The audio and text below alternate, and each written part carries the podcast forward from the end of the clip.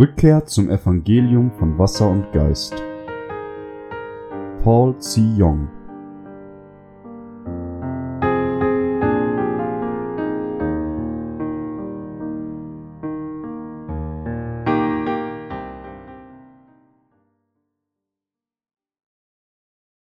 Predigt 1 Die Bedeutung des ursprünglichen Evangeliums der Wiedergeburt Johannes 3, 1 bis 6 Es war aber ein Mensch unter den Pharisäern mit Namen Nikodemus, einer von den Oberen der Juden. Der kam zu Jesus bei Nacht und sprach zu ihm, Meister, wir wissen, du bist ein Lehrer von Gott gekommen, denn niemand kann die Zeichen tun, die du tust, es sei denn Gott mit ihm. Jesus antwortete und sprach zu ihm, Wahrlich, wahrlich, ich sage dir, es sei denn, dass jemand von neuem geboren werde, so kann er das Reich Gottes nicht sehen. Nikodemus spricht zu ihm, Wie kann ein Mensch geboren werden, wenn er alt ist? Kann er denn wieder in seiner Mutter Leib gehen und geboren werden? Jesus antwortete, Wahrlich, wahrlich, ich sage dir, es sei denn, dass jemand geboren werde aus Wasser und Geist, so kann er nicht in das Reich Gottes kommen. Was vom Fleisch geboren ist, das ist Fleisch, und was vom Geist geboren ist, das ist Geist. Was ist die Bedeutung des Wiedergeborenwerdens laut der Bibel? In dieser Welt gibt es viele, die wiedergeboren werden wollen, indem sie an Jesus glauben, aber ich möchte Ihnen gerne zuerst erzählen, dass die Wiedergeburt nicht von uns abhängt. In anderen Worten, sie kann nicht durch unsere Taten erreicht werden. Die meisten Christen nehmen dies irrtümlicherweise an. Sie glauben, dass sie sicherlich wiedergeboren werden, weil sie viele neue Kirchen gebaut haben. Weil einige sich dazu verschreiben, das Christentum bisher unerreichten Seelen im Hinterland zu predigen, oder weil einige sich weigern zu heiraten und ihre ganze Energie darauf aufwenden, das zu tun, was sie für das Werk Gottes halten. Und das ist nicht alles. Es gibt außerdem Leute, die große Summen an Geld ihrer Kirche spenden oder vielleicht wischen sie den Boden der Kirche täglich. Alles in allem opfern sie ihre Zeit und Besitztümer der Kirche und sie glauben, dass dies ganze Anstrengungen ihnen zur Krone des Lebens verhelfen werden. Sie hoffen, dass Gott ihre Anstrengungen anerkennen wird und es ihnen gestattet, wiedergeboren zu werden. Das Problem ist, dass es so viele hingebungsvolle Menschen gibt, die wiedergeboren werden wollen. Man findet sie überall. Sie arbeiten schwer und hoffen, dass Gott sie eines Tages segnen wird und ihnen gestattet, wiedergeboren zu werden. Man findet sie in Gebetsanstalten, Seminaren und Sanatorien.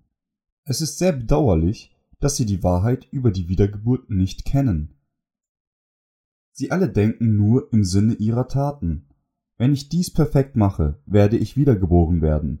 Daher bemühen sie sich so sehr, glauben, dass sie die Basis legen, um wiedergeboren zu werden und denken, ich werde irgendwann auch wiedergeboren werden, so wie Reverend Wesley. Und wenn sie Johannes 3,8 lesen, interpretieren sie den Vers so, dass niemand weiß, woher der Segen der Wiedergeburt kommt und wo er hinführt.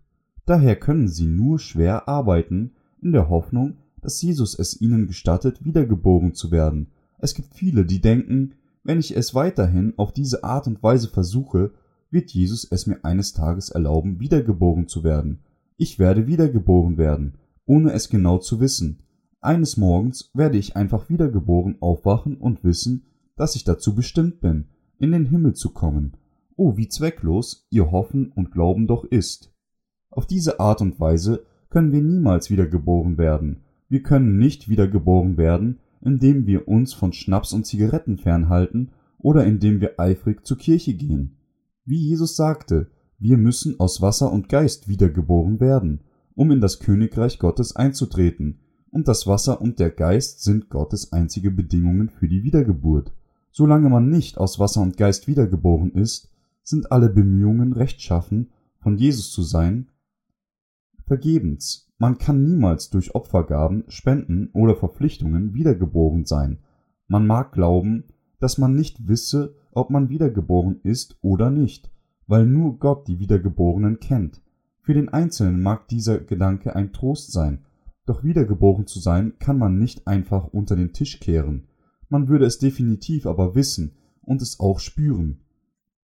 Wir würden es wahrscheinlich nicht physisch spüren, jedoch aber auf jeden Fall auf geistlicher Ebene.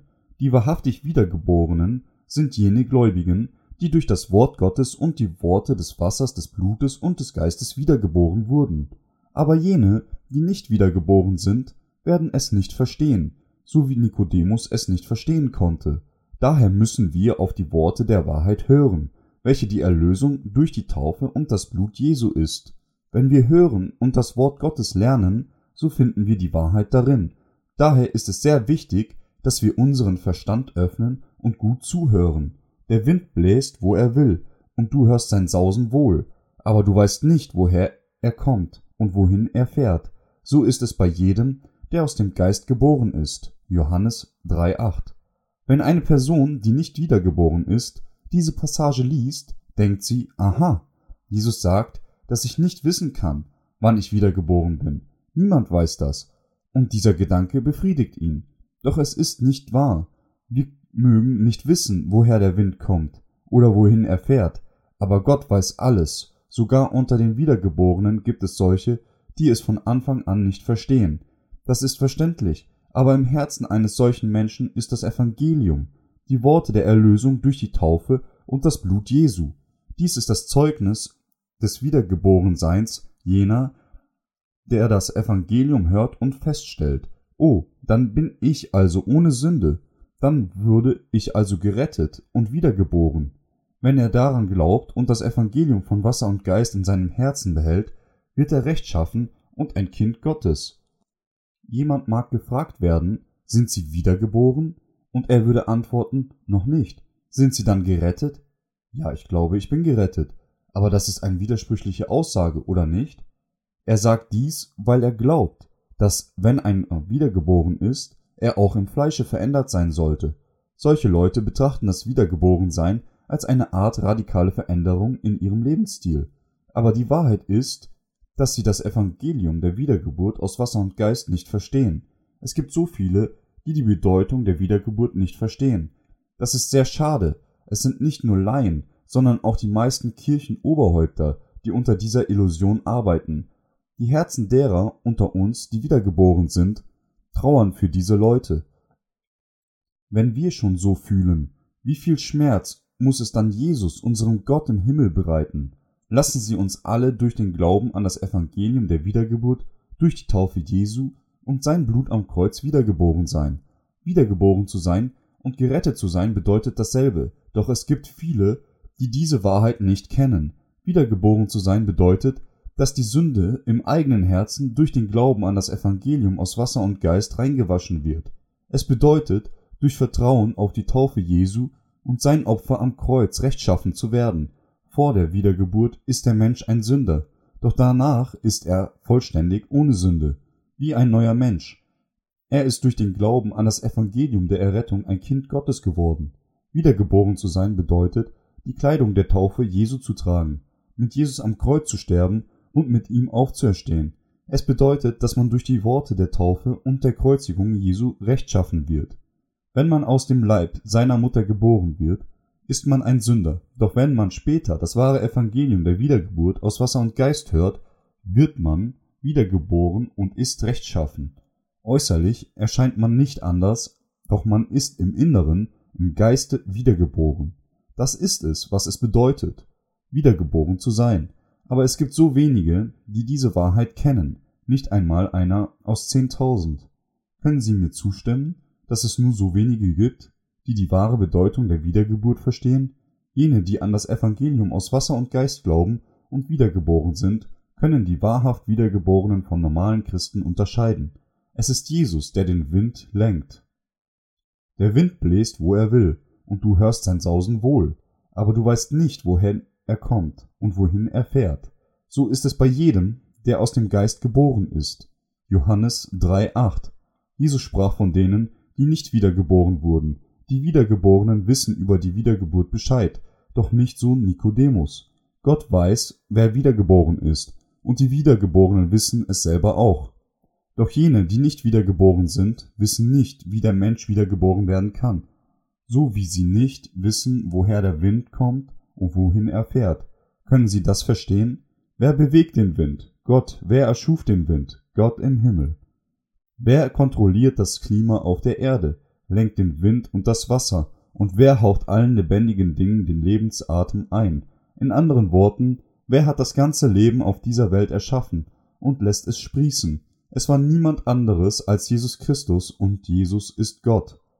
Wenn wir die Worte des Evangeliums vom Wasser, Blut und Geist nicht kennen, können wir nicht wiedergeboren werden und auch nicht anderes spirituell lehren. Jesus sagt uns, dass solange man nicht von Wasser und Geist geboren ist, man nicht wiedergeboren sein kann. Wir müssen an das Evangelium aus Wasser und Geist glauben, an das mächtige Evangelium, das uns wiedergeboren sein lässt. Der Geist tritt in den Verstand all jener ein, die an das Evangelium aus Wasser und Geist glauben, und verweilt dort. Jesus wurde getauft, um alle Sünden der Menschheit hinfortzunehmen, und er blutete am Kreuz, um für diese Sünden zu bezahlen. Er hat die Rettung durch die Wiedergeburt in die Herzen der Menschheit eingeprägt. Wenn wir an dieses Evangelium glauben, tritt der Geist in unsere Seele ein. Dies ist die Rettung durch die Wiedergeburt. Wenn wir daran glauben, dass durch die Taufe Jesu und sein Blut alle Sünden reingewaschen wurden, sind wir wahrhaftig wiedergeboren. Im 1. Mose 1,2 steht geschrieben, und die Erde war wüst und leer, und es war finster auf der Tiefe, und der Geist Gottes schwebte auf dem Wasser. Es steht geschrieben, dass der Geist Gottes auf dem Wasser schwebte.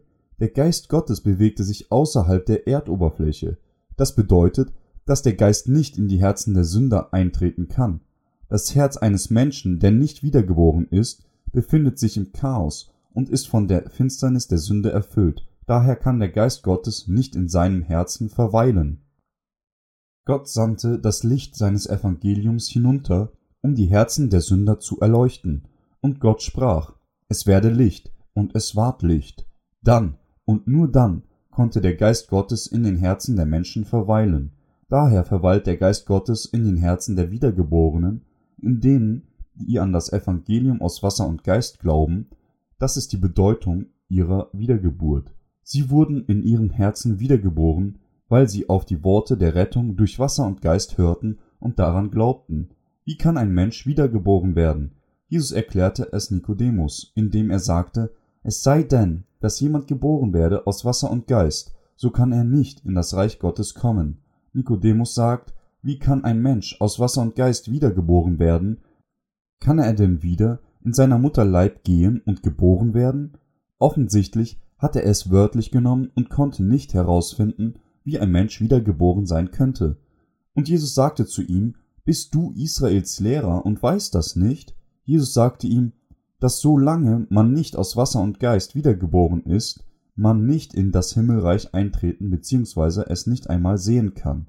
Jesus sagte Nikodemus die Wahrheit über die Wiedergeburt. Es stimmt, dass viele Menschen an Jesus glauben, ohne wiedergeboren zu sein. So wie Nikodemus sind die meisten Christen nicht wirklich wiedergeboren. Zu jener Zeit war Nikodemus der geistige Führer Israels, ähnlich wie die Oberhäupter der heutigen Kirchen. In moderner Hinsicht konnte man ihn mit einem Kongressabgeordneten vergleichen. In religiöser Hinsicht war er ein Lehrer, ein Rabbi für die Hebräer, ein religiöser Führer für die Juden. Außerdem war er ein angesehener Gelehrter. Zu jener Zeit gab es in Israel keine Einrichtungen, die vergleichbar mit unseren heutigen Schulen wären, also gingen alle Leute in den Tempel oder die Synagogen, um von den studierten Männern zu lernen. Sie waren die Lehrer der Menschen, so wie heutzutage gab es auch damals viele falsche Lehrer, und sie lehrten die Menschen, ohne selbst wiedergeboren zu sein. Heutzutage gibt es so viele religiöse Führer, Kirchenbeamte Lehrer, Prediger, Vorgesetzte und Diakone, die nicht wiedergeboren wurden, so wie Nikodemus kennen sie nicht die Wahrheit über die Wiedergeburt. Viele glauben sogar, dass wir wieder in den Leib unserer Mutter müssen, um zum zweiten Male wiedergeboren zu werden. Sie wissen, dass sie wiedergeboren werden müssen, nur nicht wie. Und aufgrund ihrer Ignoranz, die so ist, wie man ein Blinder einen Elefanten anfassen würde, um durch seine Hände zu erkennen, basieren ihre Anweisungen nur auf ihren eigenen Erfahrungen und persönlichen Gefühlen. Sie predigen weltliche Werte in der Kirche, und deshalb werden viele treue Menschen davon abgehalten, wiedergeboren zu werden. Die Wiedergeburt hat nichts mit unseren guten Taten zu tun. Wir werden durch den Glauben an die Worte des Wassers, des Blutes und des Geistes, die Gott uns gegeben hat, wiedergeboren. Es ist das Evangelium Gottes, das uns von einem Sünder in einen rechtschaffenen Menschen verwandelt. Jesus sprach diese Worte, Glaubt ihr nicht, wenn ich euch von irdischen Dingen sage, wie werdet ihr glauben, wenn ich euch von himmlischen Dingen sage? Und die Menschen glaubten Jesus tatsächlich nicht. Als Jesus ihnen die Wahrheit sagte, dass die Buße für all unsere Sünden durch seine Taufe vollendet wurde, woran haben sie nicht geglaubt? Sie glaubten nicht daran, dass ihre Erlösung durch die Taufe Jesu und seinen Tod am Kreuz ermöglicht wurde. Das war es, was er meinte, als er sagte, dass die Menschen ihm nicht glauben würden, wenn er ihnen von himmlischen Dingen erzählen würde. Um uns von unseren Sünden zu reinigen, wurde Jesus von Johannes dem Täufer getauft, starb am Kreuz und stand von den Toten wieder auf, um den Weg zur Wiedergeburt für die Sünder zu ebnen. Daher erklärte Jesus es Nikodemus, indem er aus dem Alten Testament zitierte, und niemand ist gen Himmel aufgefahren, außer dem, der vom Himmel herabgekommen ist nämlich der Menschensohn. Und wie Mose in der Wüste die Schlange erhöht hat, so muss der Menschensohn erhöht werden, damit alle, die an ihn glauben, das ewige Leben haben. Johannes 3, 13 bis 15. Wie Moses die Schlange in der Wüste erhoben hat, so muss der Menschensohn erhöht werden, damit alle an ihn glauben können, um ewiges Leben zu erlangen. Was meinte Jesus, als er sagte, und wie Mose in der Wüste die Schlange erhöht hat, so muss der Menschensohn erhöht werden. Er zitierte eine Passage des Alten Testaments, um zu zeigen, wie seine Taufe und sein Blut die Buße für die Sünden der Menschheit bringen würde. Um am Kreuz zu sterben und um erhöht zu werden, musste er zuerst die Sünden der Menschheit wegnehmen, indem er von Johannes dem Täufer getauft wurde. Da Jesus ohne Sünde war, konnte er nicht am Kreuze sterben. Damit er gekreuzigt werden konnte, musste er von Johannes dem Täufer getauft werden und somit die Sünden der Menschheit auf sich laden. Nur durch die Übernahme unserer Sünden und deren Abzahlung durch sein Blut konnte er alle Sünder vor der Verdammnis retten. Jesus gab uns das Heil der Wiedergeburt aus Wasser und Geist. Daher sollten alle, die an Jesus als ihren Retter glauben, die Kleider seiner Taufe tragen, mit ihm sterben und mit ihm wiedergeboren werden. Später verstand Nikodemus dies. Wie die Schlange erhöht wurde, Kennen Sie die Geschichte, wie Mose die eherne Schlange in der Wüste erhöhte? Die Geschichte steht in 4. Mose 21 geschrieben. Diese besagt, dass das Volk Israels nach dem Auszug aus Ägypten sehr entmutigt war und dadurch anfing, seine Stimme gegen Gott und gegen Mose zu erheben. Als Folge daraus sandte der Herr feurige Schlangen unter die Leute, welche in ihre Zelte kamen und sie bissen und töteten. Nachdem sie gebissen wurden, schwollen ihre Körper an und viele starben. Als die Leute anfingen zu sterben, betete Mose, ihr Anführer, zu Gott, Herr, bitte rette uns. Gott wies ihn an, eine feurige Schlange aus Messing anzufertigen und diese auf einen Stab zu setzen.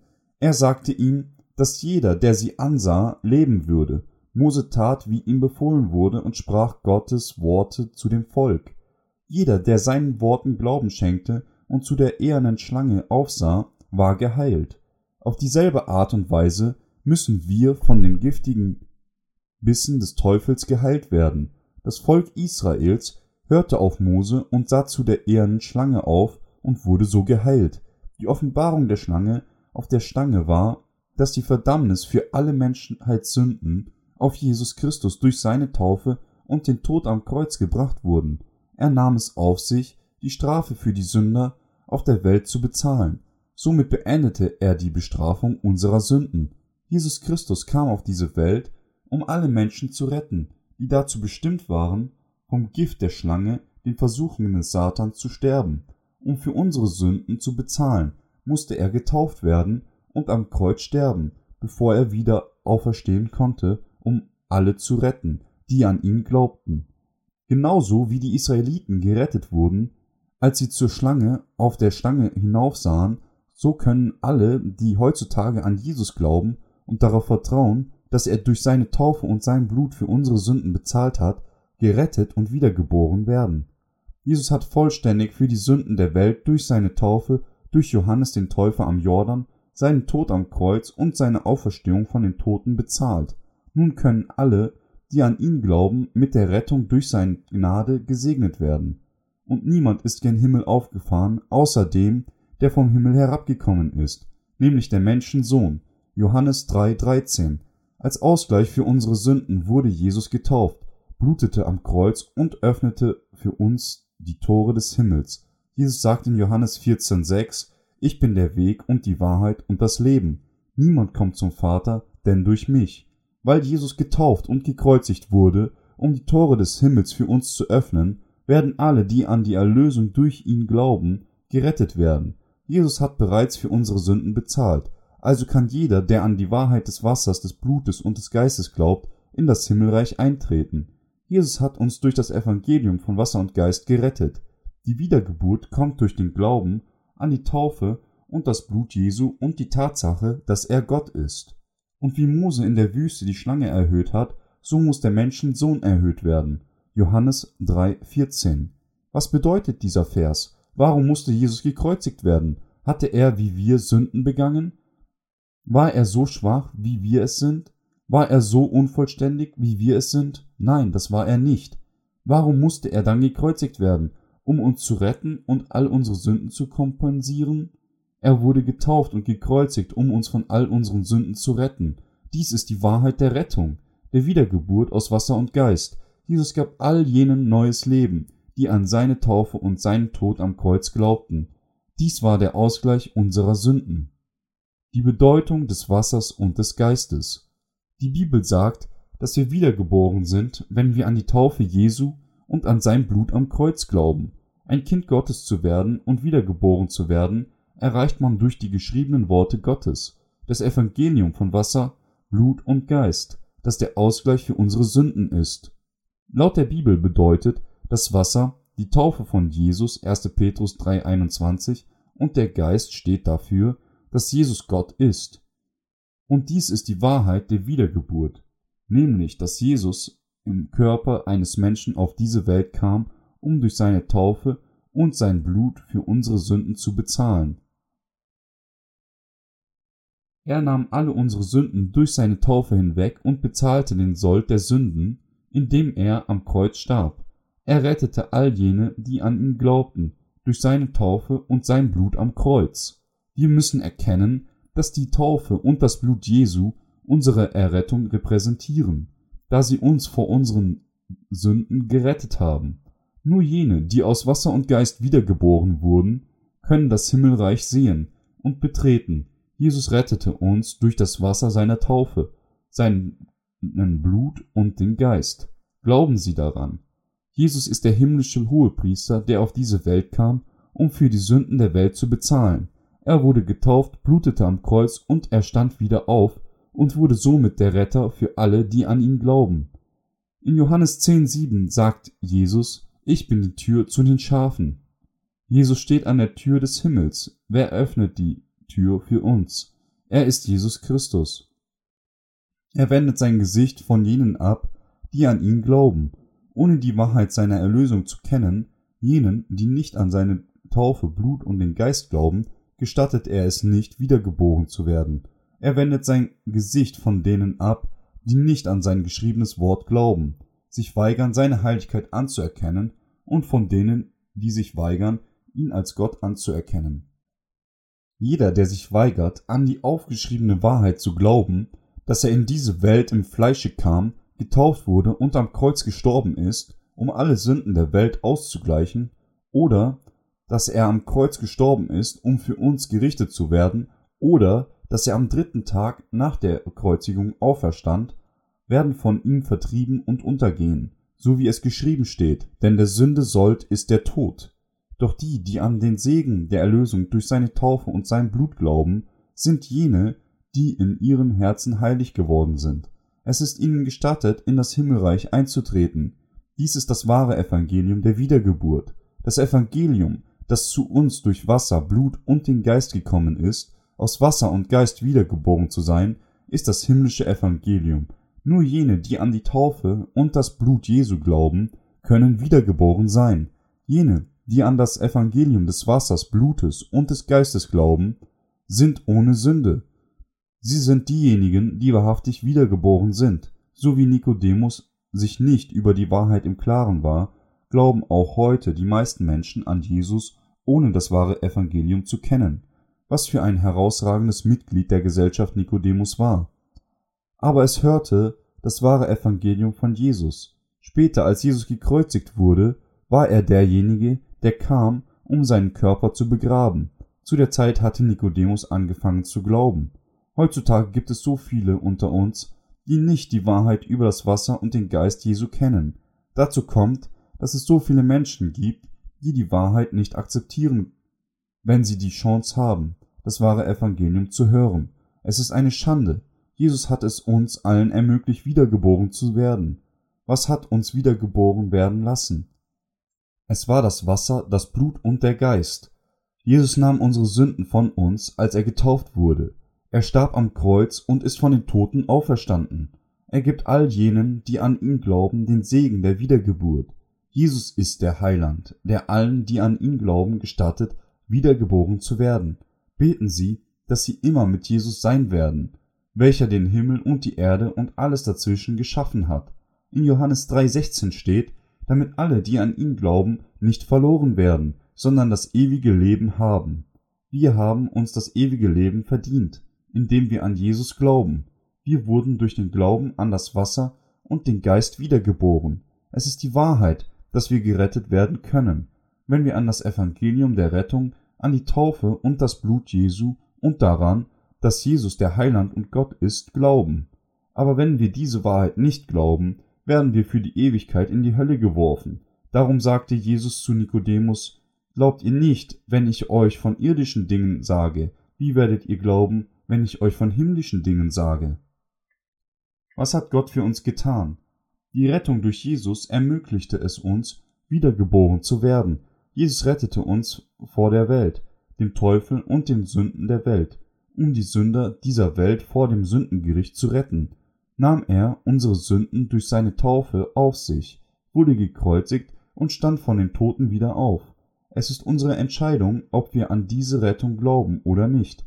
Die Rettung und die Wiedergeburt kommt aus dem Glauben an die Erlösung durch die Taufe und das Blut Jesu. Man sagt, dass es zweierlei Segnungen gibt, welche Gott uns geschenkt hat.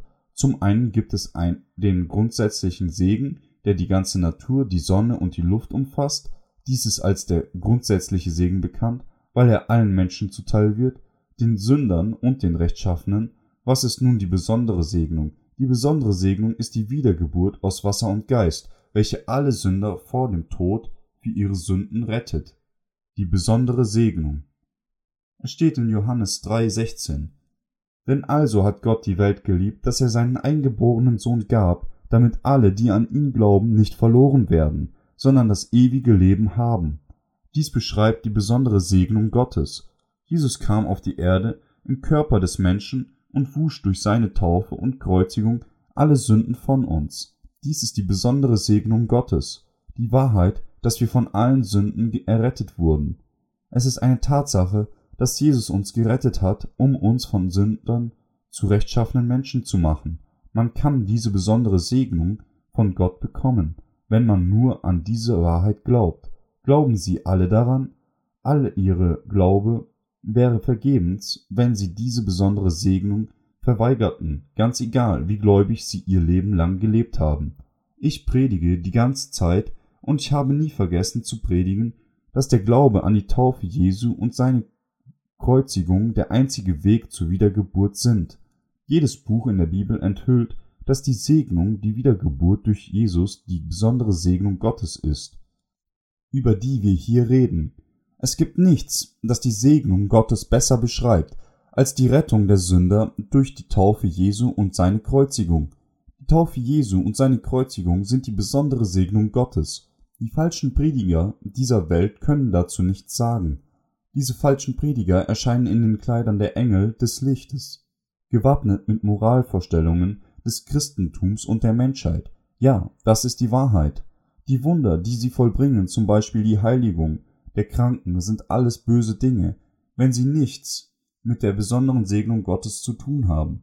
Es ist die besondere Segnung Gottes, die uns Sündern das Evangelium der Buße gegeben hat. Mit seiner besonderen Segnung erlaubt Gott uns wiedergeboren zu sein. Er erneuerte uns durch seine Taufe, Blut und Tod und die Auferstehung. Es machte uns zu seinen Kindern, von der Sünde befreit. Glauben Sie daran? Ja. Würden Sie wirklich gesegnet? Ja. Die Taufe Jesu und sein Blut, Tod und die Auferstehung sind die besondere Segnung, die Gott uns durch das Wasser und den Geist gegeben hat. Dies ist das Evangelium der besonderen Segnung. Lobet den Herrn dafür, dass er uns durch seine besondere Segnung gerettet hat.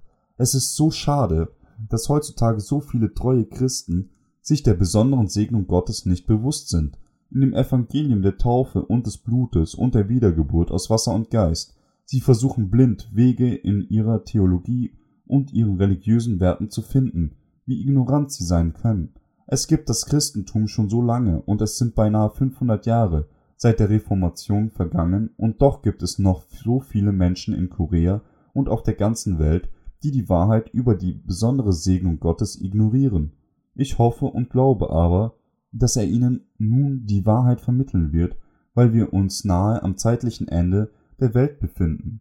Die Sünder müssen wiedergeboren werden, das heißt, sie müssen die Wahrheit des Wassers und des Geistes annehmen, um rechtschaffen zu werden, um somit in das Himmelreich eintreten zu können. Viele Christen bemühen sich sehr, wiedergeboren zu werden, doch wenn sie es versuchen, ohne die wahre Bedeutung der Wiedergeburt zu kennen, ist ihr Glaube vergebens. Sie sagen, dass sie wiedergeboren sein müssen, um in das Himmelreich zu kommen, aber sie haben keinerlei Ahnung, wie die Wahrheit der Wiedergeburt aussieht. Sie gehen einfach davon aus, dass wenn sie treu bleiben und die Flammen in ihren Herzen spüren, so wiedergeboren werden können. Doch der Versuch, nur durch eigene Gefühle oder leidenschaftliche religiöse Taten die Wiedergeburt zu erreichen, kann nur zu falschen Glauben führen. Das Wort Gottes, das uns zur wahren Wiedergeburt führt. Es steht deutlich im 1. Johannes 5, 4 bis 8 geschrieben, dass wir nur wiedergeboren werden können, wenn wir an das Wasser, das Blut und den Geist glauben. Wenn wir wiedergeboren werden wollen, sollten wir bedenken, dass wir nur durch das niedergeschriebene Wort Gottes, das Wort der Wahrheit, wiedergeboren werden können. Wir sollten wissen, dass Visionen, Prophezeiungen und außergewöhnliche Erfahrungen uns niemals zur Wiedergeburt führen können. Jesus sagt in Johannes Kapitel 3, dass man nicht in das Himmelreich eintreten kann, wenn man nicht aus Wasser und Geist wiedergeboren ist. Wenn einer wiedergeboren werden möchte, muss er normalerweise zweimal an Jesus glauben. Zuerst einmal tendiert man dazu, auf religiöse Weise an Jesus zu glauben, um die Sünden durch das Gesetz Gottes zu erkennen. Beim ersten Mal, wenn ein Mensch an Jesus glaubt, bekommt man die Erkenntnis, durch das Gesetz Gottes, was für ein schrecklicher Sünder man doch wirklich ist. Wir sollten nicht an Jesus im Einklang mit den vielen Religionen dieser Welt glauben. Christentum ist keine Religion. Es ist die einzige Möglichkeit, das ewige Leben durch den Glauben zu erlangen. Jeder, der an Jesus als eine Religion glaubt, wird am Ende mit leeren Händen dastehen. Jener wird ein Herz voller Sünde, Chaos und Leere haben. Ist das nicht die Wahrheit? Man möchte nicht ein Heuchler sein, so wie ein Pharisäer in der Bibel. Jeder möchte ein wiedergeborener Christ werden. Doch wenn man an das Christentum als eine Religion glaubt, wird man am Ende ein Heuchler sein, mit einem Herzen voller Sünde. Wir müssen Erkenntnis über die Wahrheit der Wiedergeburt erlangen. Jeder, der an das Christentum als eine Religion glaubt, ohne wiedergeboren zu sein, wird sicherlich am Ende mit Verwirrung und Leere in seinem Herzen dastehen. Wenn einer an Jesus glaubt, ohne wiedergeboren zu sein, ist der Glaube nicht richtig. Daher wird er als Scharlatan dastehen, der versucht, vor allen Leuten heilig zu erscheinen und doch kläglich scheitert. Solange man an das Christentum als Religion glaubt, wird man immer ein Sünder und ein Heuchler sein, der seine Tage damit verbringt, seine Sünden zu beklagen. Wenn man von seinen Sünden befreit werden will, muss man an die niedergeschriebene Wahrheit, das Evangelium von Wasser, Blut und Geist glauben. Das Geheimnis der Erlösung durch die Taufe Jesu erkennen.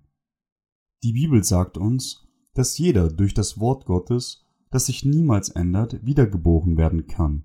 Lassen Sie uns nun einen Blick auf die Worte des Apostel Petrus im 1. Petrus 3,21 werfen. Das ist ein Vorbild der Taufe, die jetzt auch euch rettet. In der Bibel steht, dass die Taufe Jesu das Vorbild ist, das uns rettet. Alle, die an Jesus glauben, sollten nicht nur über unsere eigene Taufe Bescheid wissen, sondern auch über die Taufe Jesu. Die Taufe Jesu gibt uns Sündern neues Leben. Glauben Sie daran, und Sie werden wiedergeboren werden und das Heil der Errettung erhalten. Wenn wir verstehen, dass die Errettung durch den Glauben an die Taufe Jesu erlangt wird, können wir gerettet werden, rechtschaffen werden und ewiges Leben erhalten. Anders ausgedrückt, wenn wir an die Wahrheit der Errettung durch die Worte Gottes glauben, werden unsere Sünden ein für allemal entfernt werden. Wiedergeboren zu werden bedeutet zum zweiten Mal geboren zu werden. Die meisten von uns beginnen damit, an Jesus als eine Art Religion zu glauben, und dann werden wir durch den Glauben wiedergeboren, wenn wir die Wahrheit erkennen.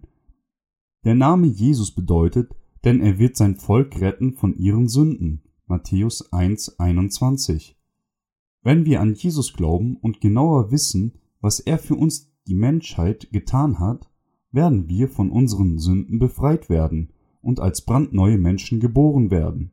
Zuerst glauben wir an Jesus als eine Religion und dann, wenn wir das Evangelium der Taufe Jesu und seines Blutes hören und daran glauben, werden wir wiedergeboren. Was ist die Wahrheit, die uns wiedergeboren sein lässt? Zuerst ist es die Taufe Jesu, dann das Blut, das er am Kreuz vergossen hat, und letztendlich seine Wiederauferstehung von den Toten.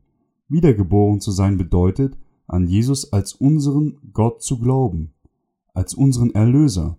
Lassen Sie uns nun schauen, wie die Menschen im Alten Testament wiedergeboren wurden. Der Ausgleich für die Sünde im Alten Testament, das Handauflegen und das Blutopfer. Was ist das Evangelium der Wiedergeburt im Alten Testament? Lassen Sie uns zuerst im 3. Mose 1, 1 bis 5 lesen und was darin über die Wiedergeburt steht. Und der Herr rief Mose und redete mit ihm aus der Stiftshütte und sprach, Rede mit den Israeliten und sprich zu ihnen, wer unter euch dem Herrn ein Opfer darbringen will, der bringe es von dem Vieh, von Rindern oder von Schafen und Ziegen. Will er ein Brandopfer darbringen von Rindern, so opfer er ein männliches Tier, das ohne Fehler ist, vor der Tür der Stiftshütte, damit es ihn wohlgefällig mache vor dem Herrn, und lege seine Hand auf den Kopf des Brandopfers, damit es ihn wohlgefällig mache und für ihn Sühne schaffe. Dann soll er das Rind schlachten vor dem Herrn, und die Priester, Aarons Söhne, sollen das Blut herzubringen und ringsum an den Altar sprengen, der vor der Tür der Stiftshütte ist. Im dritten Mose sagt Gott uns, wie wir mit ihm durch das Opfersystem vereint werden können. Es ist die Wahrheit, die wir alle kennen und verstehen sollten. Lassen Sie uns daher diese Worte noch einmal durchgehen. Gott rief Mose und sprach zu ihm von der Stiftshütte. Es ging um die Buße für die Sünden der Israeliten. Wenn das Volk von Israel Sünden der Missachtung von Gottes Gesetzen beging, konnten sie für diese Sünden büßen, indem sie Vieh ohne Makel für Gott opferten. Diese Opfertiere mussten jene sein, die von Gott genannt wurden, und sie mussten ohne Makel sein. Außerdem mussten sie in dem von Gott festgesetzten Ritual geopfert werden. Die Art und Weise der Opferung war die folgende. Wenn jemand zur Zeit des Alten Testaments eine Sünde beging, musste er Gott zur Sündenerlassung ein Opfer darbringen. Erst einmal musste das Opfer ohne Makel sein, und dann musste der Sünder seine Hände darauf legen, um seine Sünde auf den Kopf des Tieres zu übertragen. Danach wurde es getötet und das Blut musste auf die Hörner des Altars getan werden und der Rest wurde auf den Boden gegossen. Dies war das Ritual der heiligen Stiftshütte, welches Gott seinem Volk als die Segnung der Erlösung gegeben hatte. Das Gesetz und die Gebote Gottes bestanden aus 613 Artikel, die beschrieben, was man tun sollte oder nicht tun sollte. Gott gab dem Volk Israels das Gesetz und seine Gebote. Obwohl die Leute wussten, dass das Gesetz und die Gebote Gottes richtig waren, konnten sie diese nicht einhalten, da jeder mit zwölf Arten von Sünden geboren war, die ihm von Adam vererbt wurden. Daher verloren sie die Fähigkeit, vor Gott das Richtige zu tun. Die Israeliten verloren die Fähigkeit, rechtschaffen zu sein. Obwohl sie sehr versuchten, sündfrei zu bleiben, konnten sie nicht anders, als Sünden zu begehen. Es ist das Schicksal der ganzen Menschheit, als Sünder geboren zu werden und zu sterben. Doch Gott in seiner unendlichen Güte gab seinem Volk das Opfersystem, durch das sie für ihre Sünden büßen konnten. Er gab ihnen das Ritual der heiligen Stiftshütte, so dass das Volk Israels und alle Menschen der Welt von ihren Sünden erlöst werden konnten. Durch das Opfersystem enthüllt er seine rechtschaffene Liebe für die ganze Menschheit. Er zeigte der Welt den Weg zur Errettung. Gott gab den Menschen das Opfersystem und bestimmte das Haus Levi, das Opfer für das Volk Israel zu überwachen. Mose und Aaron kamen beide aus dem Hause Levi. Und die Bibel beschreibt die Gesetze und Verordnungen bezüglich der Opferung in der heiligen Stiftshütte. Das Evangelium der Buße durch das Handauflegen. Daher können wir wiedergeboren werden, wenn wir das Opferritual der Leviten wirklich verstehen. Darum müssen wir das Wort Gottes betrachten, das vom Opfern in der heiligen Stiftshütte berichtet. Dies ist ein sehr bedeutungsvoller Teil des Alten Testaments. Wenn wir schließlich zum Neuen Testament kommen, haben wir den Segen der Wiedergeburt aus Wasser und Geist. Die Buße für die Sünden im Alten Testament. Gott rief Mose aus dem Hause Levi zur heiligen Stiftshütte und bestimmte seinen Bruder Aaron zum Hohepriester. Aaron sollte die Sünden der Menschen auf das Sühneopfer übertragen. Dies sagte Gott zu Mose in 3. Mose 1,2. Rede mit den Israeliten und sprich zu ihnen. Wer unter euch dem Herrn ein Opfer darbringen will, der bringe es von dem Vieh, von Rindern oder von Schafen und Ziegen. Gott spezifiziert hier die Opfergaben. Wenn einer der Leute Buße für seine Sünden suchte, musste er einen Ochsen oder ein Schaf aus seiner Viehherde opfern.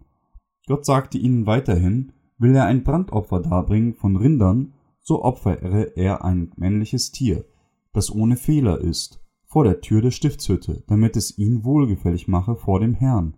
3. Mose 1,3 Gott nahm das Opfer anstelle der Person an, die eigentlich für ihre Sünden sterben sollte.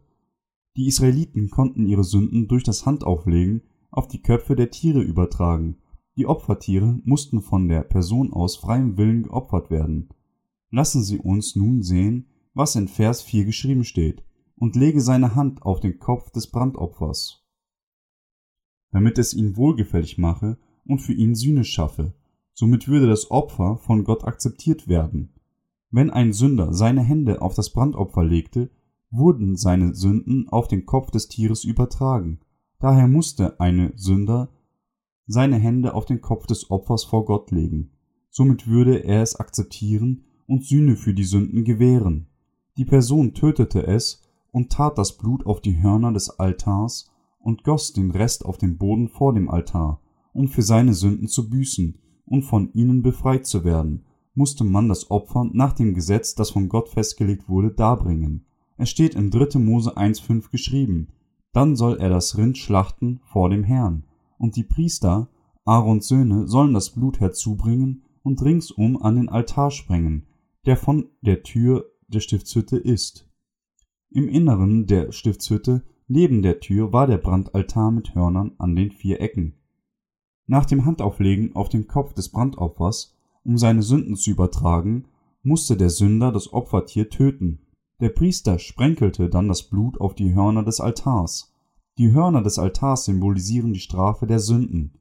Daher bedeutet es, wenn das Blut auf die Hörner getan wurde, dass das Tier Blut vergossen hat, um für die Sünden des Sünders zu bezahlen. Wenn Gott sich das Blut auf den Hörnern des Altars ansah, löschte er die Sünden des Sünders aus. Warum musste das Sündopfer bluten? Weil der Sünde Sold der Tod ist.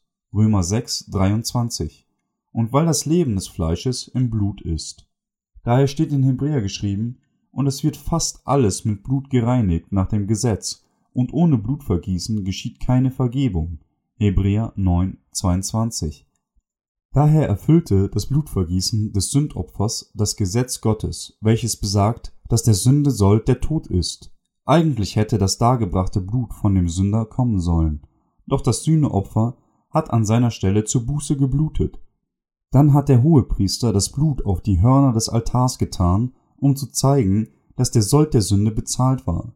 Wenn wir die Offenbarung 20, 11 bis 15 im Neuen Testament lesen, können wir erkennen, dass die Hörner das Buch der Strafe symbolisieren. Daher bedeutet das Blut auf die Hörner zu tun, Blut auf das Buch der Strafe zu tun.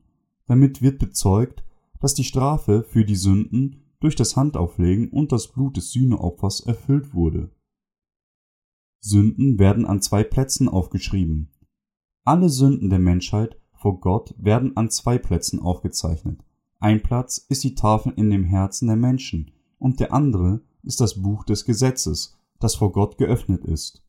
Es steht in Jeremia 17,1 geschrieben, die Sünde Judas ist geschrieben mit eisernem Griffel und mit diamantener Spitze, gegraben auf die Tafel ihres Herzens und auf die Hörner an ihren Altären. Im 3. Mose 17,11 steht, wenn das Leibesleben ist im Blut. Das Leibesleben ist im Blut und unsere Sünden können nur mit diesem Blut bezahlt werden. Daher wurde das Blut auf die Hörner des Altars getan, und es wird fast alles mit Blut gereinigt nach dem Gesetz, und ohne Blutvergießen geschieht keine Vergebung. Hebräer 9, 22. Und er soll dem Brandopfer das Fell abziehen und es in seine Stücke zerlegen. Und die Priester Aarons Söhne sollen ein Feuer auf dem Altar machen und Holz obendrauf legen und sollen die Stücke samt dem Kopf und dem Fett auf das Holz legen, das über dem Feuer auf dem Altar liegt. Die Eingeweide aber und die Schenkel soll er mit Wasser waschen, und der Priester soll das alles auf dem Altar in Rauch aufgehen lassen. Das ist ein Brandopfer, ein Feueropfer zum lieblichen Geruch für den Herrn. 3. Mose 1, 6 bis 9. Die Priester zerlegten das Brandopfer in Stücke und legten diese auf den Altar. Das Ritual bedeutete, dass wenn die Leute vor Gott sündigten, sie auf diese Art und Weise sterben mussten, bluteten und in die Feuer der Hölle geworfen wurden. Doch das Gericht wurde durch das Angebot des Brandopfers ausgeführt, so dass die Leute für ihre Sünden büßen konnten. Das Opfern des Brandopfers war das Ritual des Gesetzes, des rechtschaffenen Gesetzes vor Gott. Gott vereinigte seine beiden Gesetze, das Gesetz der Rechtschaffenheit und das Gesetz der Liebe, in das Ritual der Buße der Menschheit. Weil Gott rechtschaffen ist, musste er sie richten und zum Tode verurteilen, doch weil er sein Volk auch liebte, gestattete er es ihnen, ihre Sünden auf das Sündopfer zu legen. Da unser Herr uns so liebte, ließ er sich im Neuen Testament taufen und kreuzigen, um das Sühneopfer für uns alle zu werden. Die Taufe Jesu und sein Tod am Kreuz haben alle Sünden der Welt ausgelöscht. Die Buße für die täglichen Sünden im Alten Testament. Lassen Sie uns aus dem 3. Mose 4, 27 bis 31 lesen.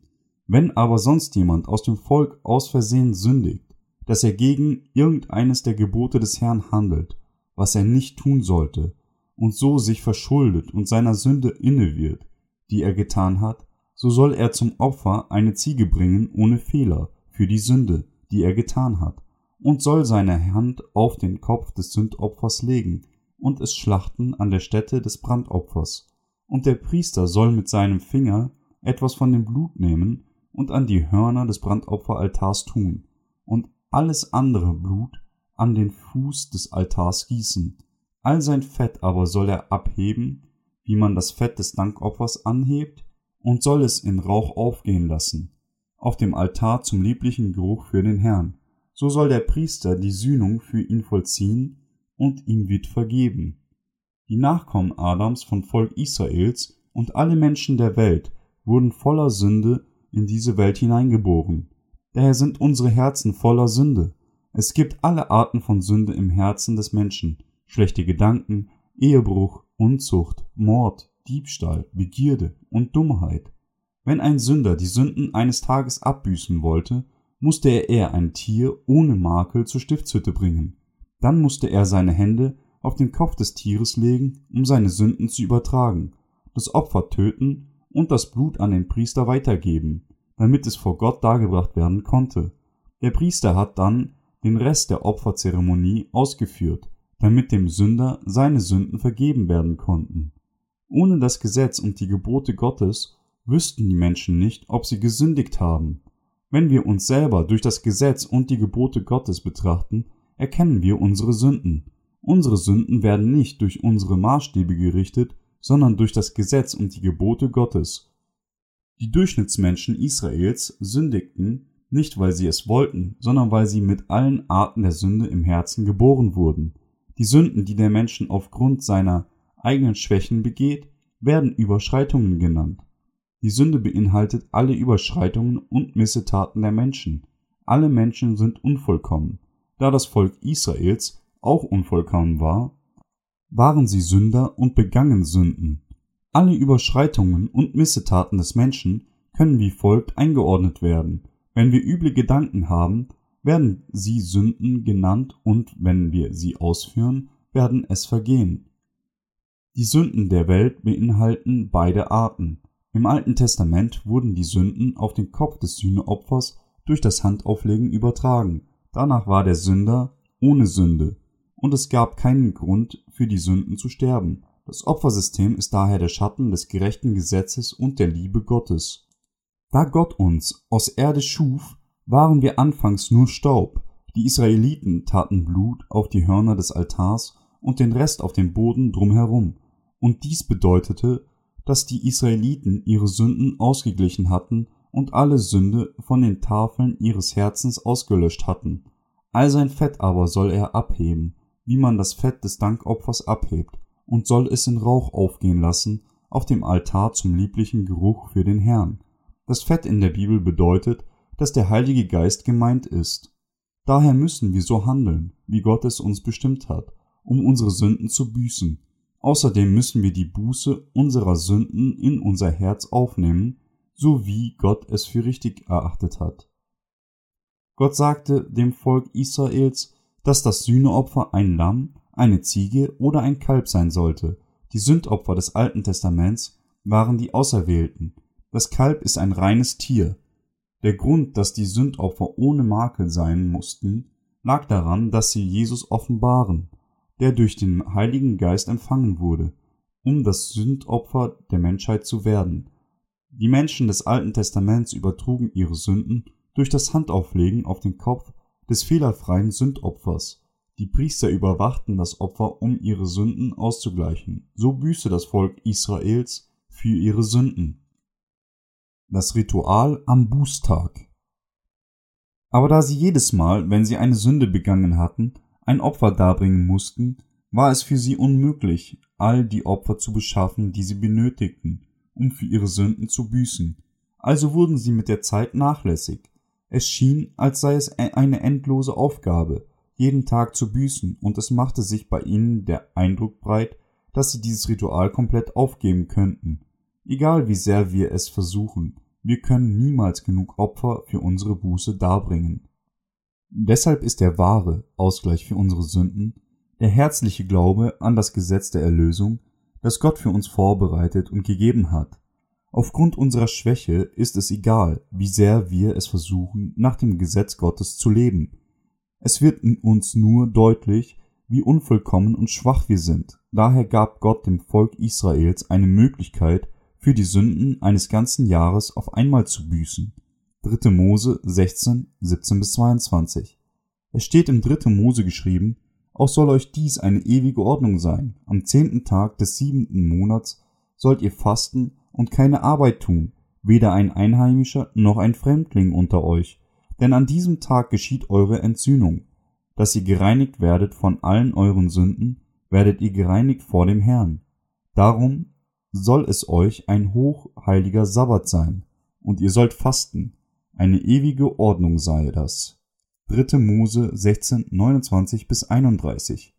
Daher konnten die Israeliten unbesorgt sein, wenn der Hohepriester das Opfer für die Sünden, die die Leute in einem Jahr begangen hatten, am zehnten Tag des siebten Monats darbrachte.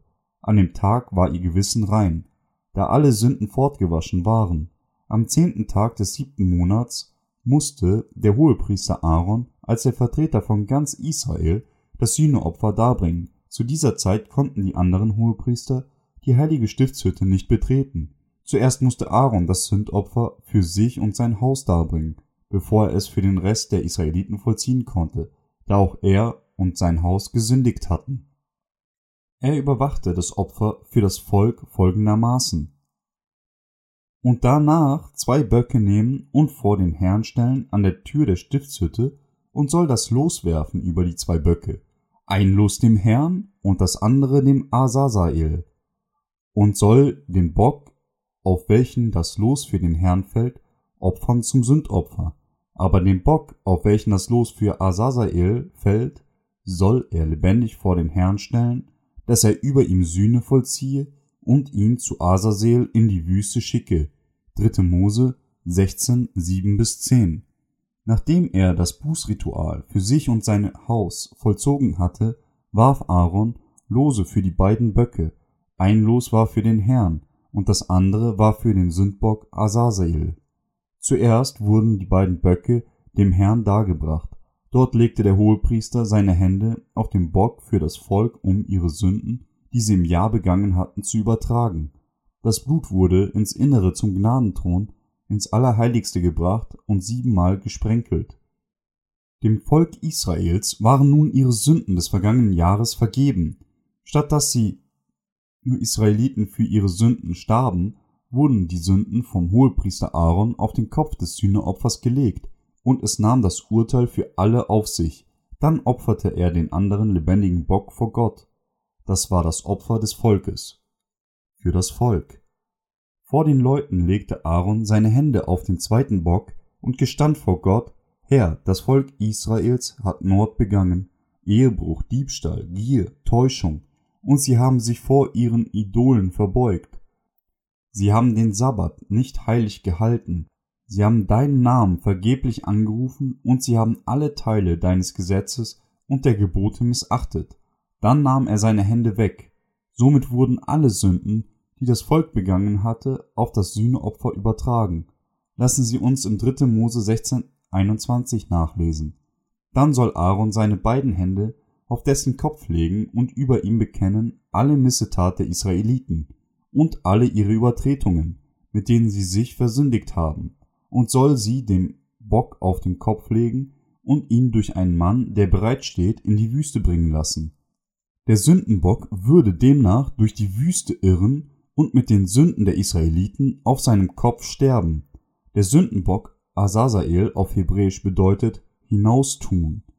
Es bedeutet, dass der Sündenbock vor den Herrn hinausgetan wurde für die ganzen Israeliten. Durch das Auflegen der Hände Aarons wurden die gesamten Sünden Israels auf den Sündenbock übertragen. Auf diese Art und Weise wurden den Israeliten ihre Sünden vergeben.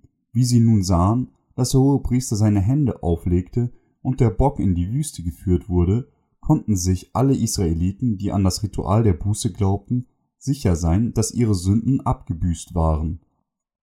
Alle Rituale im Alten Testament sind Schatten des Evangeliums der Wiedergeburt im Neuen Testament. Im Alten Testament war das Handauflegen und das Blut des Opfers das Evangelium der Errettung von der Sünde.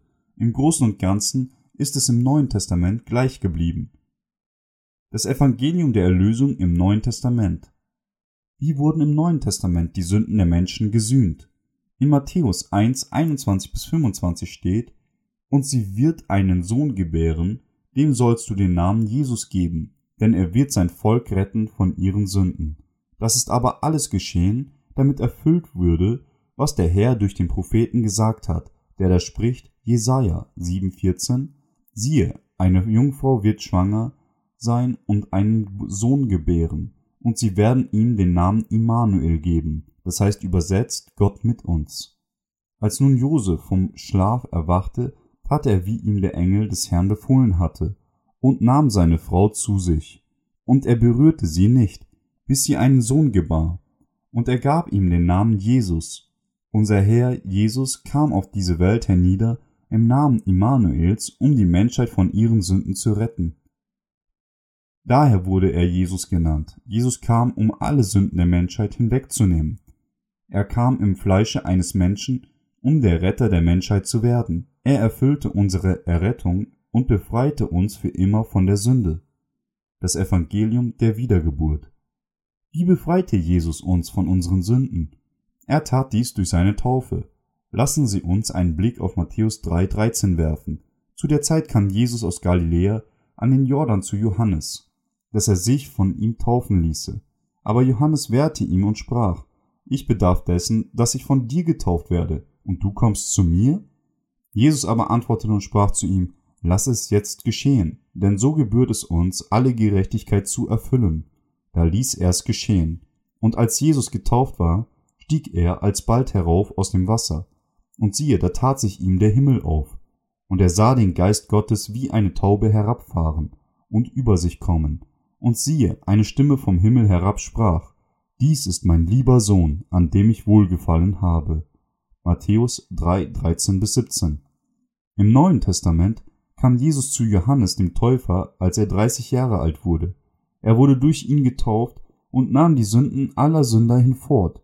Durch diese Tat erfüllte er die Rechtschaffenheit Gottes. Warum wurde Jesus am Jordan getauft?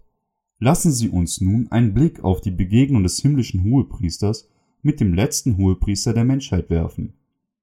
Dort können wir die Rechtschaffenheit Gottes durch die Taufe, die die Buße für alle Sünden der Welt war, sehen. Johannes der Täufer, derjenige, der Jesus taufte, war der herausragendste unter allen, die von einer Frau geboren wurden. Jesus bezeugte dies in Matthäus 11,11. 11. Unter allen, die von einer Frau geboren sind, ist keiner aufgetreten, der größer ist als Johannes der Täufer. So wie die Sünden der Menschen durch das Handauflegen des Hohepriesters Aaron am Tag der Buße gesühnt wurden, so wurden alle Sünden der Welt gesühnt, als Jesus von Johannes dem Täufer getauft wurde. Das Evangelium der Wiedergeburt ist das Evangelium der vollständigen Buße aller Sünden. Daher ist das Evangelium der Errettung durch die Taufe Jesu das Evangelium, das Gott zur Erfüllung seiner Rechtschaffenheit, die alle Menschen der Welt rettete, festgesetzt hatte. Um für die Sünden der Welt zu büßen, wurde Jesus auf die zutreffendste Art und Weise getauft. Was bedeutet die Erfüllung aller Rechtschaffenheit? Es bedeutet, dass Gott alle Sünden der Welt auf die angemessenste Weise reingewaschen hat. Denn darin wird offenbart die Gerechtigkeit, die vor Gott gilt, welche kommt aus Glauben in Glauben. Römer 1, 17. Die Rechtschaffenheit Gottes wurde durch seine Entscheidung, seinen eigenen Sohn Jesus in diese Welt zu senden, um durch seine Taufe durch Johannes den Täufer und seinen Tod am Kreuz die Sünden reinzuwaschen. Im Neuen Testament wurde die Rechtschaffenheit Gottes durch die Taufe Jesu und sein Blut dargestellt. Wir wurden rechtschaffen, weil Jesus alle Sünden der Menschheit vor fast 2000 Jahren am Jordan entfernt hat.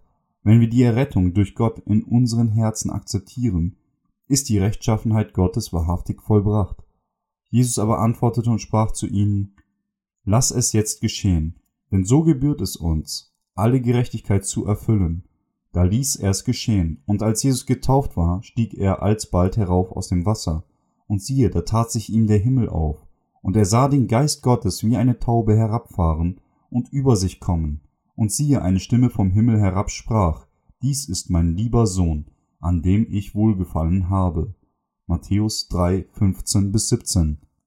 Dieser Abschnitt enthüllt, dass Gott selber die Tatsache bezeugte, dass die Taufe seines Sohnes die Rechtschaffenheit der Errettung vollbrachte. Er sagte uns, Jesus, der von Johannes dem Täufer getauft wurde, ist wahrhaftig mein Sohn. Gott bezeugte, dass Jesus für die Buße der Sünden der Menschheit getauft wurde. Er tat dies, damit das heilige Werk seines Sohnes nicht vergebens war. Jesus ist der Sohn Gottes und außerdem der Retter der Sünder der Welt. Dies ist mein lieber Sohn, an dem ich wohlgefallen habe, sagte Gott. Es ist die Wahrheit, dass Jesus den Willen des Vaters befolgte und die Sünden der Menschheit durch seine Taufe auf sich nahm. Das Wort Taufe bedeutet, gewaschen zu sein, weiterzugeben, begraben zu werden. Weil unsere Sünden auf Jesus übertragen wurden, als er getauft wurde, ist alles, was wir noch tun müssen, an das Evangelium zu glauben, um von den Sünden der Welt errettet zu werden.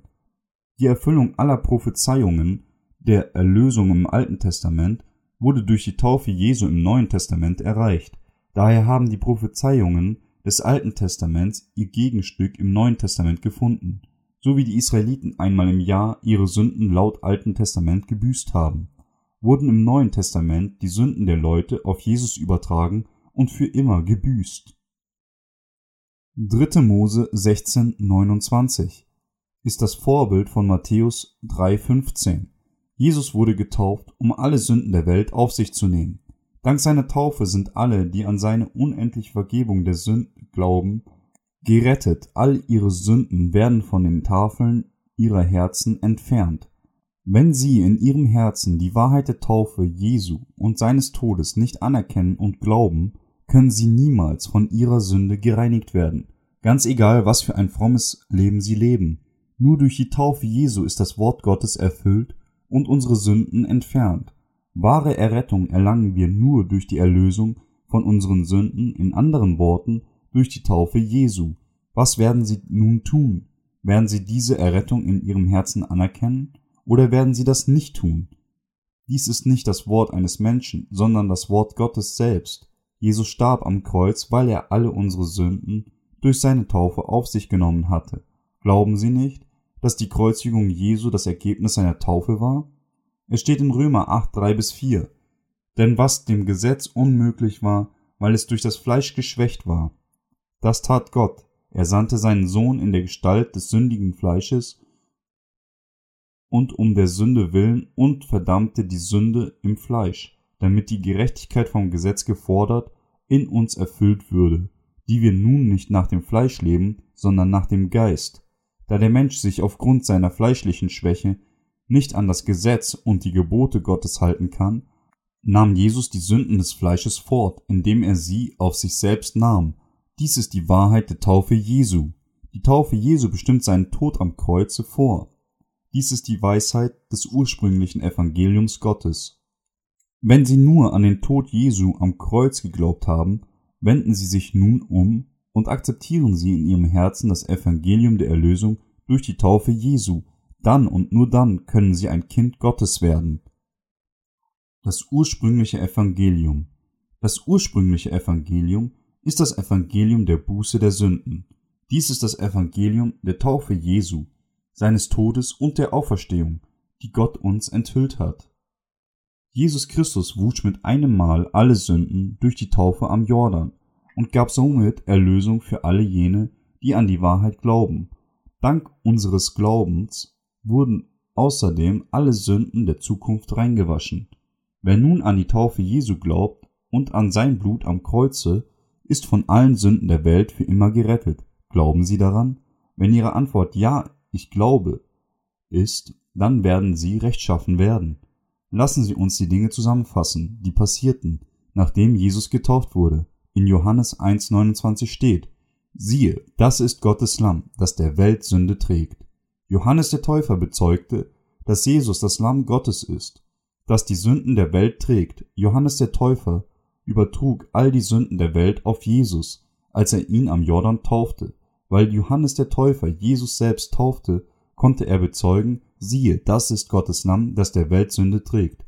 Jesus wurde getauft und nahm die Sünden der Welt mit sich, und dies ist das Evangelium der Wiedergeburt. Siehe, das ist Gottes Lamm, das der Welt Sünde trägt. Johannes 1,29. Jesus nahm durch seine Taufe alle Sünden der Welt auf sich. Die Sünden, die sie seit ihrer Geburt bis zu ihrem zehnten Geburtstag begangen haben, gehören auch zu den Sünden der Welt. Glauben Sie, dass diese Sünden auf Jesus übertragen wurden? Ja, ich glaube daran. Was ist mit der Vergehen zwischen elf und zwanzig Jahren? Glauben Sie, dass diese Sünden auch auf Jesus übertragen wurden? Ja, das glaube ich. Gehören die Sünden, die Sie in der Zukunft begehen, auch zu den Sünden der Welt? Ja, auch Sie gehören dazu. Wurden sie denn auch auf Jesus übertragen? Ja, das wurden sie. Glauben Sie wirklich, dass alle Sünden der Welt durch die Taufe auf Jesus übertragen wurden? Ja, das glaube ich. Wollen Sie von den Sünden der Welt befreit werden? Wenn Sie das wollen, glauben Sie an das Evangelium der Taufe Jesu und an sein Blut am Kreuz. Sobald Sie daran glauben, werden sie erlöst werden. Glauben Sie daran? Das ist das wahre Heil der Wiedergeburt. Die Taufe Jesu und sein Blut sind das wahre Evangelium der Wiedergeburt. Es ist der Segen Gottes für alle Sünder der Welt. An das Heil der Wiedergeburt durch die Taufe Jesu und sein Blut am Kreuz zu glauben und zu seiner Liebe aufzuschauen, bedeutet, wahren Glauben zu besitzen und wahrhaftig wiedergeboren zu sein. Die Zeichen der Wiedergeburt sind das Wasser und das Blut Jesu. Sie müssen nur die Worte der Wahrheit akzeptieren, die in der Bibel stehen. Religion und Glaube Religion bedeutet, an Jesus nach eigenen Gedanken zu glauben und somit das reine Wort Gottes zu missachten. Doch die Rettung von der Sünde hat nichts mit den eigenen Gedanken zu tun. Glaube ist, an die Worte des Alten und des Neuen Testaments zu glauben und die eigenen Gedanken zu verleugnen. Es bedeutet, die Worte so zu nehmen, wie sie in der Bibel stehen, und das Heil durch das Wasser und das Blut zu akzeptieren, die Taufe Jesu und seinen Tod am Kreuz, man kann gerettet werden, indem man die Weisheit des ursprünglichen Evangeliums in sein Herz schließt. Ohne die Taufe Jesu gäbe es kein Übertragen unserer Sünden und ohne das Blutvergießen gäbe es keine Erlösung von den Sünden. All unsere Sünden wurden auf Jesus übertragen, bevor er sie zum Kreuz trug und für uns Blut vergoss.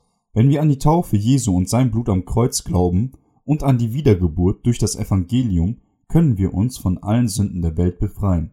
Wahre Glaube ist, daran zu glauben, dass Jesus Christus uns vollständig von all unseren Sünden gereinigt hat, als er getauft wurde.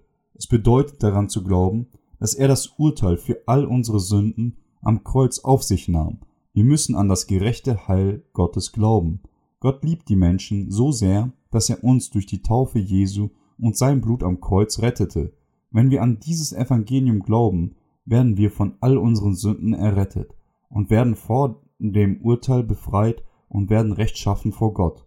Herr, ich glaube, ich verdiene die Rettung nicht, doch ich glaube an das Evangelium der Taufe Jesu, seine Kreuzigung und die Auferstehung. Wir müssen dem Herrn für die Segnung mit dem Evangelium der Wiedergeburt danken. An das ursprüngliche Evangelium zu glauben, bedeutet wahren Glauben zu besitzen. Die Wahrheit der Wiedergeburt ist diese. So kommt der Glaube aus der Predigt, das Predigen aber durch das Wort Christi. Römer 10, 17. Und werdet die Wahrheit erkennen, und die Wahrheit wird euch frei machen. Johannes 8, 32. Wir müssen die Wahrheit genau kennen und an das Wasser, das Blut und den Geist glauben, der dies bezeugt. 1. Johannes 5, 5 bis 8. Die Wahrheit wird euch frei machen. Dies sind die Worte Jesu über das Wasser und das Blut. Wurden sie frei gemacht? Sind wir die Religiösen oder die Glaubenden? Jesus will nur jene, die an das Evangelium der Wiedergeburt aus Wasser und Geist glauben. Wenn sie an das Evangelium der Taufe Jesu und an sein Blut glauben, sind sie ohne Sünde in ihrem Herzen.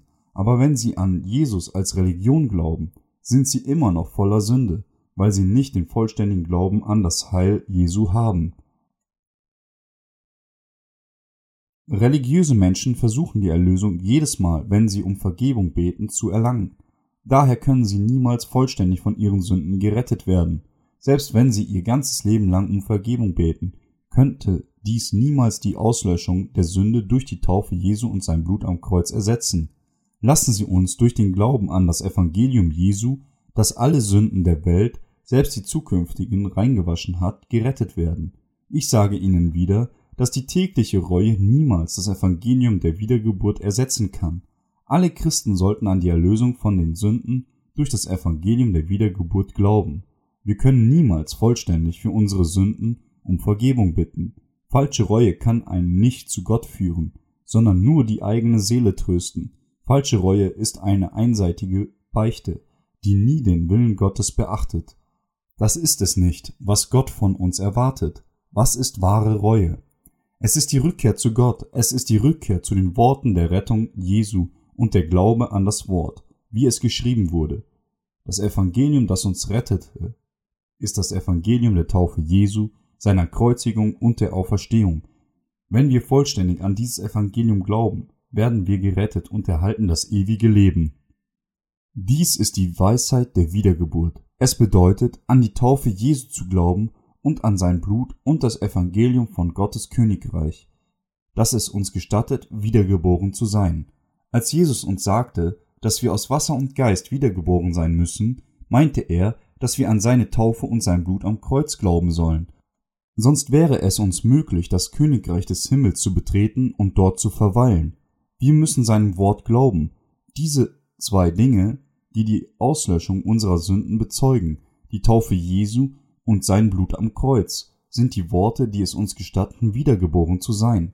Glauben Sie nun an das Evangelium der Wiedergeburt und an die Auslöschung der Sünden, der Glaube an die Taufe Jesu und an sein Blut am Kreuz rettet uns vor den Sünden der Welt. Wir können mit diesem Glauben wiedergeboren werden, da die Bibel uns sagt, dass Jesus die Sünden der Welt von allen Sündern reingewaschen hat. Warum sollten wir nicht daran glauben und wiedergeboren werden? Jene, die an die zwei Dinge glauben, die unsere Wiedergeburt bezeugen, die Taufe Jesu und seine Kreuzigung, sind wahrhaftig wiedergeboren. Wer an den Sohn Gottes glaubt, der hat dieses Zeugnis in sich. 1. Johannes 5, 3 bis 10.